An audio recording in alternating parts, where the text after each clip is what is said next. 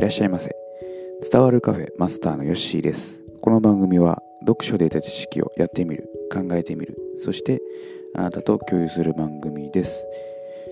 今日も川野玄斗さんのシンプルな勉強方法を紹介していきます。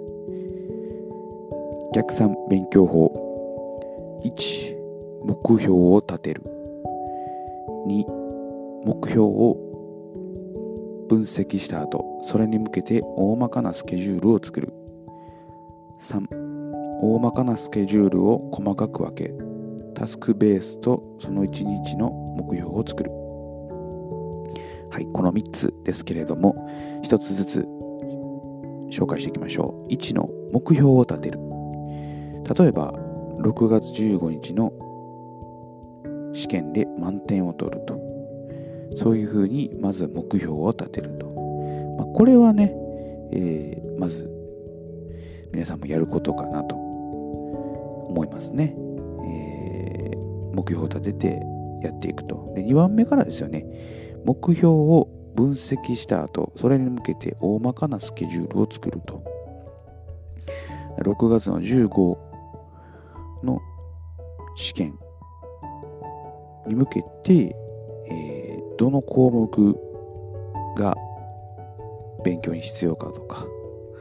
自分の弱い点とか得意な点とかっていうのを、まあ、理解した上でこの日は、えー、この分野をやっていこうとか、えー、今日はこっちの分野をやっていこうとかそういうのをスケジュールを作ると。で3つ目のえー、大まかなスケジュールを細かく分けてタスクペースとその日一日の目標を作ると。どんどんどんどん細かくしていくと。え、そうすることで、え、より、え、勉強のね、質を高めていくと。えー、大きい目標からどんどんどんどん実際一日、え、の目標を作っていくと。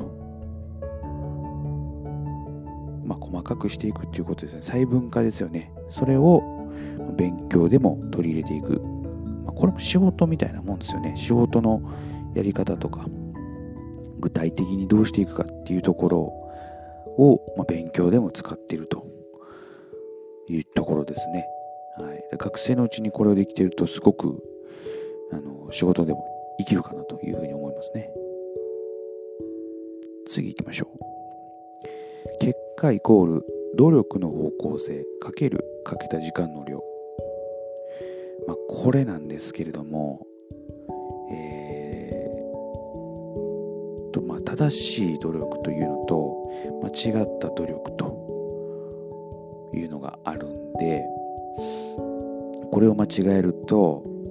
えーまあ、かけた時間の量が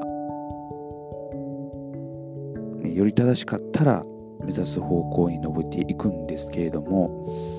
間違った努力をしていてもしていたらですね、えー、あまりねこう成果上がっていかないとあるかなと思います。僕が学生時代の頃はこの間違った努力というのをねやっていたような気がしますね。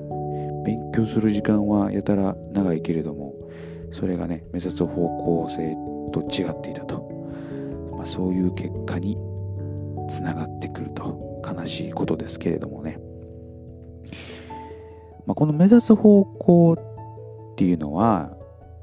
自分で分からなかったらねやっぱり学校の先生とか塾の先生とか、まあ、親とかそういうふうにね、えー、尋ねるとこれは結構大事だなと思いますね。自分一人でやっていてもですね、えー、その方向が合ってるんかっていうのは分からへんので効率ね、よく勉強はしていった方がいいです。うん、時間かけるだけではなかなか意味がないのでね。はい、ですので、えー、目指す方向をまずはしっかり定めると。そして、えー、より正しい努力をして時間をかけると。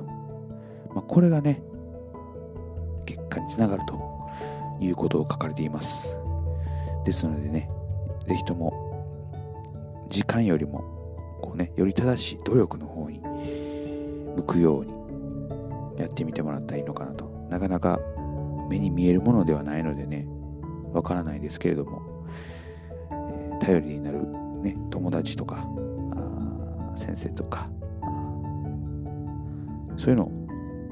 頼るということも大事かなというふうに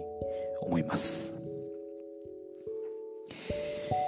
まあ、今回はね、とてもシンプルなお話だったかなと思いますので、そうですね、目標を立てることと、え努力の方向性と時間の問題ですね。これを紹介しました。ぜひとも参考にしていただけたらと思います。では、またのご来店お待ちしております。